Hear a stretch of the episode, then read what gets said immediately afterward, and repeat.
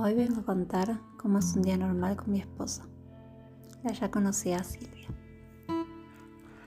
Para los que son nuevos, yo soy lo que se suele decir un patético, inútil e inservible micropene. En cambio, mi esposa Silvia es una increíble y preciosa mujer de pelo castaño, ojos marrones y algún tatuaje.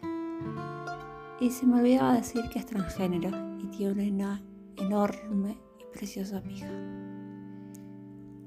Todas las mañanas me despierto primero junto a ella, admirando su precioso y desnudo cuerpo, y ya me pongo cachondo solo abriendo los ojos por las mañanas.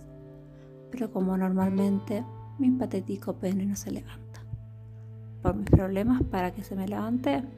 No, porque llevo una pequeña jaula hecha medida para mi diminuto penecito. No tardo mucho en llevarle a mi ama su desayuno y mientras desayuna yo me tomo un vaso de su leche. Todas las mañanas le chupo la pija a mi mujer hasta que su leche calentita me llena la boca. Después nos damos una ducha juntos y sirvo a mi ama como la putita que soy. Le lavo todo el cuerpo, le ayudo a vestirse y peinarse. Le sujeto la pija cuando tiene que mear. Aparte de eso, debo depilarme todo el cuerpo e ir afeitado. Si tuviera mucho pelo, la gente creería que soy un hombre de verdad. Antes de irnos a trabajar, ella escoge la ropa que debo ponerme. Es decir, escoge mis tanguitas que voy a llevar todo el día. Y en algunos días debo llevar un corpiño, un butt plug, un vibrador a distancia, Mientras trabajamos puede que reciba mensajes de Silvia pidiendo que haga cosas que varían desde mearme encima, siempre igual tengo un pantalón de repuesto tras un fatídico día, hasta ir al baño a desnudarme y mandarle fotos posando como una perrita guarra. Nos volvemos a reunir en el gimnasio.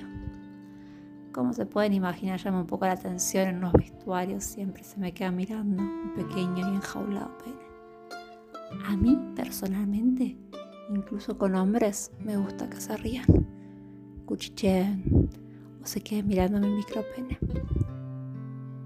Al llegar a casa tras un día cansado, acompaño a Silvia a la cama. Le doy un pequeño masaje y comienza el momento de ponerme a prueba. Debo dar a Silvia un buen orgasmo. Si lo hago bien, me dejará quitarme mi jaula de castidad. Se sentará desnuda en la cama yo me pondré de rodillas a su lado, poniendo mi diminuto pene sobre su pierna y con dos dedos tocará mis asquerosos penes mientras se ríe, se asquea y me insulta por no ser un hombre de verdad. Si lo hago mal, significará que o bien llamará a Jacobo, nuestro bien dotado vecino, para que se la coja delante mío, que mi esposa sea acogida por un verdadero hombre delante mío yo simplemente me quedo cachondo con mi penecito dentro de una jaula. O bien me tendré que poner un strapón y cogerla mientras que mi verdadero pene está encogido, deseando salir de su jaula. Los días que lo hago excepcionalmente bien, tengo un premio. Silvia me felicitará por mi trabajo bien hecho, me quitará mi jaula y me dará el mayor premio que piensa en el momento. Que en muchos casos es algo así, con una mano me destrozará mi insaciable culo de zorra con un enorme vibrador. Con la otra masajea mis diminutas pelotitas. Y por último, utilizará su lengua y sus labios para estimular el botoncito al que llamo pene.